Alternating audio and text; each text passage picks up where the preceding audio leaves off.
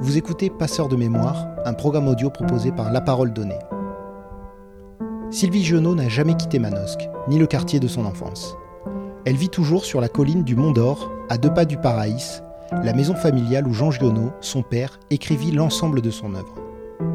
Voyageur immobile, l'écrivain basalpin avait souhaité pouvoir, depuis son bureau, profiter d'une vue s'étendant de la vallée de la Durance au toit escarpé du vieux Manosque, où Angelo s'était réfugié, le temps d'un roman, pour échapper au choléra.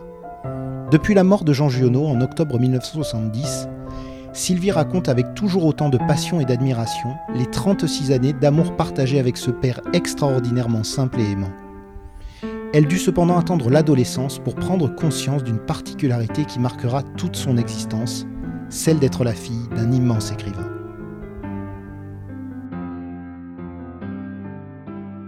Oui, je m'en suis rendu compte très tard. Euh, pour le... Habituellement, je trouvais que mon père était tout à fait euh, ordinaire pour moi. J'avais l'impression que c'était mes petites copines qui avaient un peu des pères qui ne correspondaient pas à l'image que je m'en faisais. Euh, mon père n'était pas un écrivain, c'était, un papa avant tout. Et c'était un papa conteur aussi, avant d'être écrivain. Ça, c'est quand j'étais toute petite. Puis petit à petit, bien sûr, je m'en suis rendu compte d'autant plus que le soir, il nous lisait euh, les, ce qu'il avait écrit dans la journée. Euh, c'était habituel, nous suivions ses écrits en feuilleton tous les soirs. au début, je ne m'en rendais même pas compte, j'étais trop petite, j'écoutais mon père raconter, mais je ne faisais pas attention du tout à ce qui se passait. Puis petit à petit, bien sûr, l'intelligence venant, la compréhension aussi, je me suis rendu compte que mon père, quand même, était quelqu'un qui ne correspondait pas à l'image qu'en avaient mes petites amies de leur père. Voilà. Mais euh, je trouvais ça tout à fait naturel. Bon, c'était un personnage tout à fait ordinaire. Personne ne savait exactement ce qu'il faisait, à tel point que, euh, en début d'année scolaire, quand euh, l'institutrice au début demande toujours la profession des parents, euh, mes petites amies disaient agriculteur, médecin, pharmacien, commerçant, et moi je disais homme de lettres. Et mes petites copines croyaient que mon père était facteur, tout simplement. Voilà. Il apportait des lettres.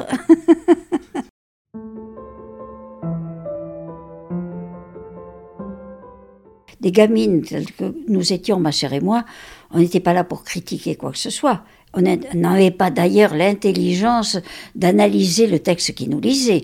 Ma mère, par contre, lui posait quelques questions quelquefois, mais jamais de critique. Elle demandait pourquoi, parce qu'elle savait très bien qu'il allait lui donner une explication, même s'il y avait une redite. Euh, ou même euh, il répétait deux, trois fois le même terme, c'était toujours, il avait toujours une réponse logique qu'il donnait. Ce n'était pas une faute. Il n'y avait pas de faute dans l'écriture de mon père quand il lisait.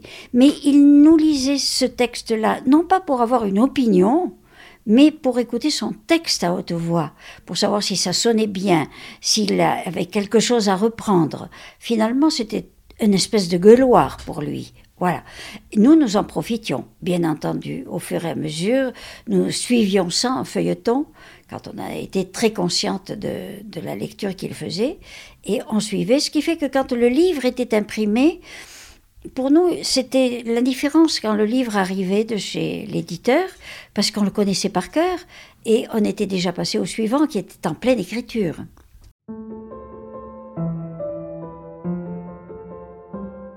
C'était un papa ordinaire pour moi, mais un père qui m'amusait. Je m'amusais beaucoup. À la maison, on s'amusait beaucoup. Euh, dans la famille. Ce que je ne comprenais pas, c'est que mes petites copines se dépêchaient de partir de chez elles pour se retrouver en groupe. Moi, le groupe des jeunes de mon âge, ça m'était indifférent je m'amusais beaucoup mieux en famille parce que mon père nous racontait des tas d'histoires.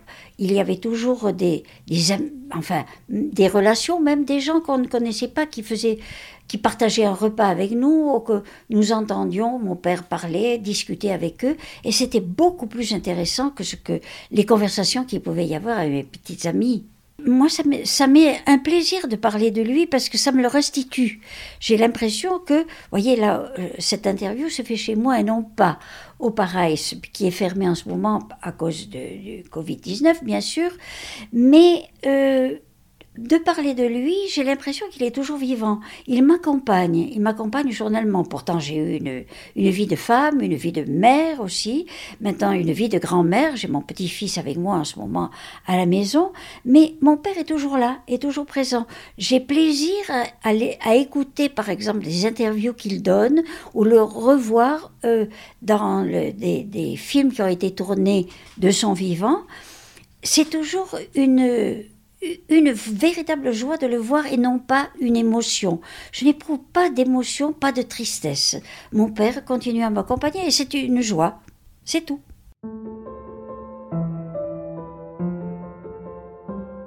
Que j'avais un père intelligent et compréhensif. Il n'y avait pas de barrière, ce n'était pas l'auteur qu'on laisse tranquille dans sa tour d'ivoire en train d'écrire et qu'il ne faut pas déranger. Pas du tout.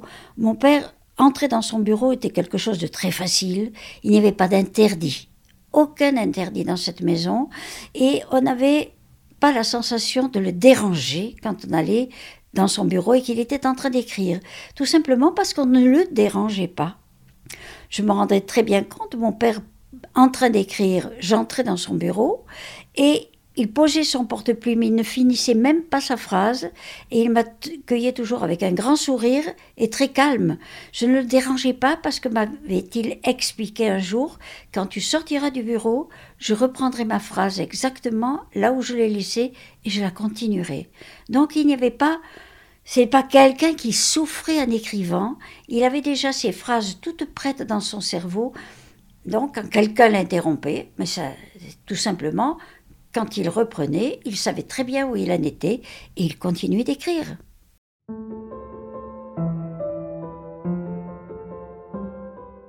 Ah ben, elle était très consciente de, son, de sa valeur, euh, de la puissance de son écriture. Elle l'a accompagné toute sa vie. C'est elle qui a tapé tous ses manuscrits, qui discutait avec lui.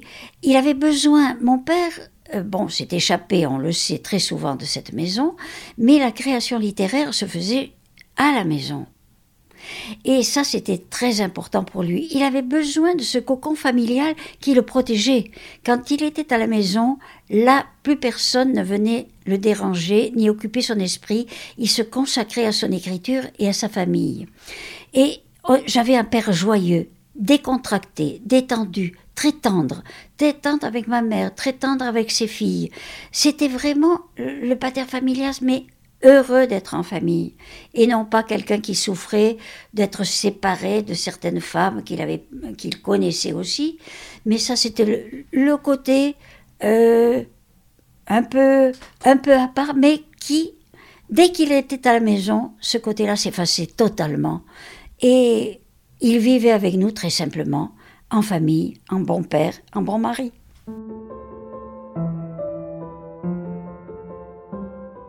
Euh, mon père et ma mère ont fait en sorte que ces moments-là, pour ces filles, n'ont pas été tragiques, ni angoissants, ni quoi que ce soit, même quand mon père est quand même allé deux fois en prison. Eh bien, euh, tout ça s'est passé le plus simplement du monde. Et à tel point que, pour la première emprisonnement à Marseille, j'étais toute jeune et on, je, je ne m'en souviens pas, mais mes parents m'ont raconté, en riant d'ailleurs, que je sautais à la corde à, à l'école en chantonnant, parce qu'il faut toujours en, rythmé euh, quand on saute à la corde et je, chantonnais Mon papa est en prison, mon papa est en prison. J'étais très fière de lui parce qu'il était en prison pour de bonnes raisons, pour pacifisme et pour euh, soutenir des idées qu'il avait avec beaucoup de courage. J'étais très fière de lui. Et ça a été la même chose à la libération parce que j'avais vu mon père pendant toute cette période de la guerre porte ouverte chez nous tous les jours. Ma mère avait beaucoup de difficultés pour préparer des repas. Nous étions 12 à 14 à table chaque jour et chaque fois des personnes différentes qui venaient demander protection à mon père. Et tout ça, je trouvais ça merveilleux. Je trouvais que mon père était vraiment quelqu'un de formidable. Et c'est pour ça que euh, mon père, qui n'était pas un assassin, avait quand même besoin de se venger des manuscrits. Et il s'est vengé par l'écriture en, écrivant le hussard sur le toit, bien sûr. Et comme il ne pouvait pas faire mourir les gens physiquement, eh bien, il les tuait euh, en les faisant. Et c'était une espèce de thérapie pour lui. Il descendait de son bureau pendant la création du, Hussard en se frottant les mains avec un grand sourire et il nous disait d'ailleurs à table, il nous disait Ah, qu'est-ce que je suis heureux, je l'ai tué je les tue, il meurt salement, il meurt dans les vomissures. Et ça, ça le mettait dans une joie extraordinaire. Et c'est comme ça que mon père était joyeux à la maison, en ayant tué des gens, mais sans être un, véritable assassin.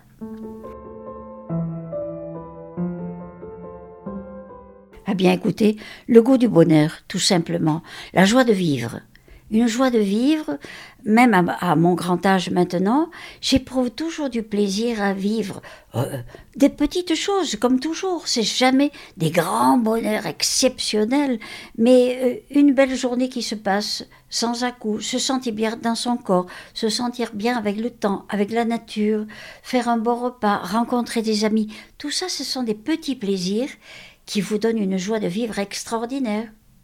Et ça me suffit.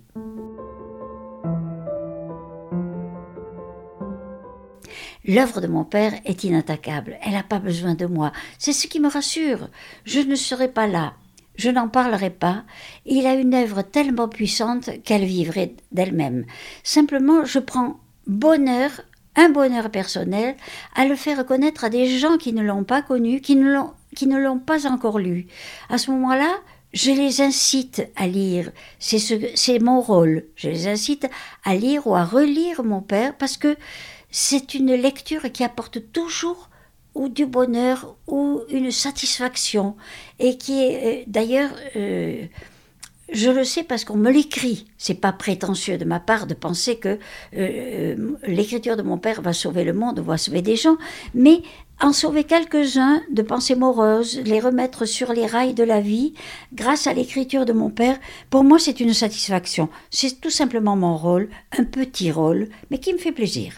Là, il y a eu un film tout récent, ce qui est passé sur France 3. Et eh bien là, je reçois à la fois beaucoup de correspondances, beaucoup de, de coups de fil, en me disant le bonheur qu'ils ont eu à, voir ce film-là, à écouter, à réécouter mon père, à le voir.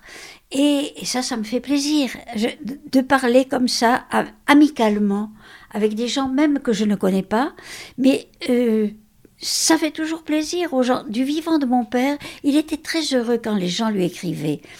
Euh, c'est ce que je dis à certaines euh, amies qui me, parlant de la littérature actuelle, nous parlons de livres lus et qui me disent Mon Dieu, j'ai lu ce livre avec plaisir. Oh, qu'est-ce. Je leur dis Mais écrivez un petit mot à l'auteur. Ça fait toujours plaisir à l'auteur de savoir qu'ils ont des lecteurs passionnés mon père était heureux, des lettres très simples, simplement pour dire le, bonheur ou la joie ou la satisfaction ou ce que ça avait apporté, ça leur avait apporté ce genre de lecture. Ça faisait plaisir et je pense que les auteurs actuels sont de la même veine que mon père et ça leur fait plaisir aussi quand euh, on leur dit euh, que ce qu'ils ont écrit, euh, les gens le ressentent. Voilà. Qui est toujours ma maison d'ailleurs. J'ai l'impression toujours d'être chez moi quand j'y vais, quand c'est ouvert. Bien sûr, les murs ne m'appartiennent pas, mais pratiquement tous les objets euh, qui sont là m'appartiennent, ce qui fait que j'ai l'impression d'être toujours un peu chez moi. J'ai beaucoup de chance de ce côté-là. Ah, j'y vais, je n'y vais pas régulièrement, mais quand c'est nécessaire, j'y suis, et j'éprouve toujours beaucoup de bonheur à me promener dans cette maison. Je pense toujours qu'elle est toujours un petit peu à moi de voir cette bibliothèque, tous les livres que j'ai plus ou moins feuilletés, non pas tous lus comme l'a fait mon père, parce que tous les livres qui sont dans cette bibliothèque, et ceux mêmes qui ont disparu, ou qu'il a prêté, ou qu'on lui a pris, ou qu'il a donné, tout ça, ça a été lu par mon père qui était un très très grand lecteur. Moi, je n'ai lu une partie, ce qui est déjà pas mal. Je vois que malgré le Covid-19, euh, il se passe toujours des manifestations, il se passe beaucoup de choses autour de mon père, beaucoup de, nouvelles éditions, et j'ai l'impression qu'il n'y a pas de ralentissement. C'est parti l'année dernière par la grande exposition au Mucem à Marseille, qui a été superbe, très bien organisée et extrêmement bien documentée. Je crois qu'on ne peut pas on ne peut pas faire mieux que cette exposition du muséum. Je crois que tout a été dit et dit intelligemment. Et à partir de là, eh bien, ça a mis cette année Giono sur les rails. Bien sûr, ça a un petit peu freiné certaines conférences, certaines euh, manifestations qui auraient pu avoir en groupe euh, à cause de cette maladie, bien sûr, mais il n'empêche que, au lieu d'avoir une année Giono énorme, j'ai l'impression qu'elle va continuer sur plusieurs années, et c'est ce qui compte. Je n'en sais rien parce que ma fille euh, vit euh, très loin puisqu'elle est en Australie. Ma petite fille vit en Australie aussi, elle travaille toutes les deux là-bas. Et mon petit-fils qui est avec moi en ce moment, mais qui est encore très jeune, il a 21 ans et qui poursuit ses études universitaires, mais par Internet, bien sûr, c'est pour ça qu'il est avec moi. Il est euh, en vidéoconférence tous les jours. Mais je ne sais pas, je ne sais pas. Eh bien, écoutez, mon père, je, vous ai dit, se suffit à lui-même. Il continuera à exister par son écriture, parce que euh, cette écriture, ce qui me fait plaisir, voyez, 50 ans après sa mort, quand je relis cette écriture, ne vieillit pas. Et ça, je, je, le sais parce que je suis une très grande lectrice, je fais partie de prix littéraires, donc je lis énormément de livres actuels, et je me rends compte que l'écriture de mon père est toujours très belle très compréhensible. Elle n'a pas vieilli et elle ne vieillira pas. C'est ce que je vous ai dit. Mon père n'a pas besoin de moi pour vivre. En tout cas, la littérature, sa littérature n'a pas besoin de moi. Et si, si les gens continuent à être aussi intelligents que maintenant, eh bien, ils continueront à lire mon père, même si je disparais.